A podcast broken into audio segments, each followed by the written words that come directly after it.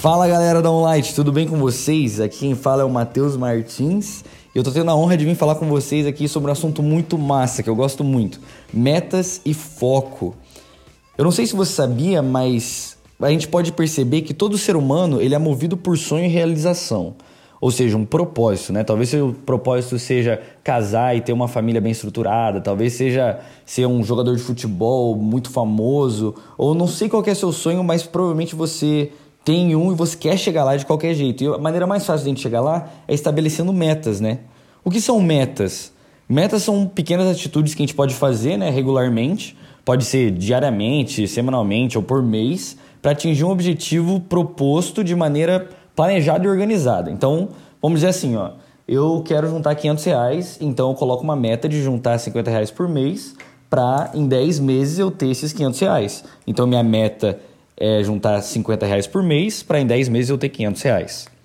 Mas você sabia que as nossas metas elas podem nos ajudar a eliminar os nossos hábitos tóxicos?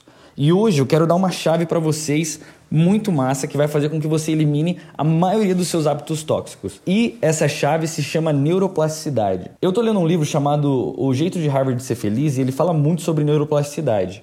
Eu fui pesquisar na internet o que significa isso. A internet diz assim, ó, neuroplasticidade, também conhecida como plasticidade neural, refere-se à capacidade do sistema nervoso de mudar, adaptar-se, moldar-se a nível estrutural e funcional ao longo do desenvolvimento neural, quando sujeito a novas experiências. Daí você fala, caramba, Matheus, não entendi nada. Então, basicamente assim, ó, a neuroplasticidade diz que você pode mudar a nível celular o seu organismo só pela maneira que você pensa. E isso é muito parecido com a fé, ou seja, você pode mudar a sua estrutura só pelo seu pensar, por aquilo que você acredita. Eles fizeram alguns experimentos para comprovar isso nos anos 90. O primeiro experimento que eles fizeram, eles pegaram um velhinho de 75 anos e transformaram o ambiente onde eles viviam como se fosse 25 anos antes, ou seja, quando eles tinham 50 anos. E pediram para os velhinhos assim, ó, você vai agir como se você fosse 25 anos mais novo. Então você vai falar é, conversar com seus, com seus amigos sobre o emprego que você tinha 25 anos atrás e deixaram eles nesse ambiente durante duas semanas.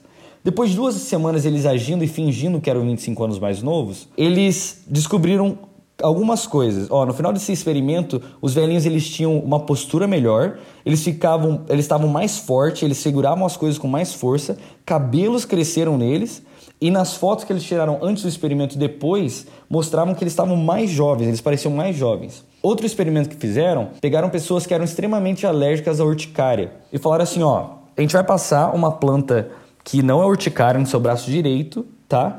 E depois a gente vai passar a urticária no seu braço esquerdo. Pegaram e passaram uma planta normal no braço direito deles, duas pessoas entre 10 tiveram vermelhidão ali no braço. É, e no braço esquerdo, eles passaram urticária e todos tiveram reações alérgicas. Só que interessante desse, desse experimento é que, na verdade, eles passaram urticária no braço direito e não no esquerdo. Ou seja, duas pessoas só, por acreditar, ou todos, na verdade, né, por acharem que não era urticária, não ficaram com alergia nenhuma. E no braço esquerdo, que era uma planta normal, todos tiveram reação alérgica. Por quê? Por causa do poder do nosso pensamento. Então aqui a gente pode ver como o que a gente pensa determina como a gente vai ser. E isso pode nos ajudar muito nos hábitos que a gente tem ou nos resultados que a gente tem. Estudos comprovam que pessoas que acreditam ser bem-sucedidas no seu trabalho tendem a ser mais bem-sucedidas ainda. E as pessoas que estão desmotivadas no trabalho tendem a ter um desenvolvimento muito baixo no seu trabalho. Em Tiago 3,2 fala assim: ó, todos tropeçam de muitas maneiras.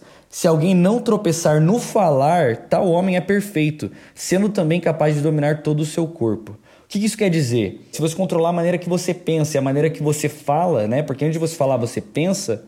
Esse homem aqui diz que é perfeito. Por quê? Porque ele é capaz de dominar o seu próprio corpo.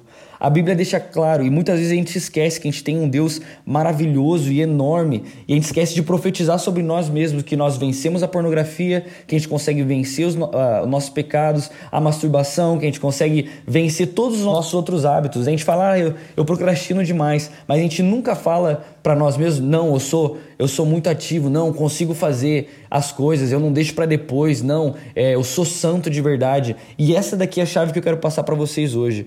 Eu quero passar essa chave de você profetizar sobre você mesmo, sabe?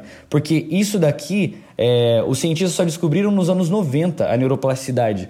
Mas na Bíblia, centenas de anos atrás, eles é, já estava escrito que a gente precisa profetizar, que tudo veio pelo falar, que Deus criou o mundo pelo falar. Se Deus criou as coisas pelo falar e nós somos a imagem de Deus, a gente também pode criar coisas novas, hábitos novos, é, maneiras novas de viver só pelo nosso falar. Então, essa é minha dica para vocês hoje. Comecem a profetizar sobre vocês mesmos, que vocês são vitoriosos, que vocês não têm mais esses hábitos tóxicos, e eu garanto, é cientificamente comprovado e espiritualmente comprovado também, porque está escrito na Bíblia que se você fizer isso, você vai ser vencedor. Então, galera, eu profetizo sobre vocês, eu declaro sobre vocês e sobre mim mesmo que eu sou santo, que eu sou vencedor, que eu não deixo as coisas para fazer é uma outra hora. E é isso aí, galera. Amo vocês e tamo junto. Até mais.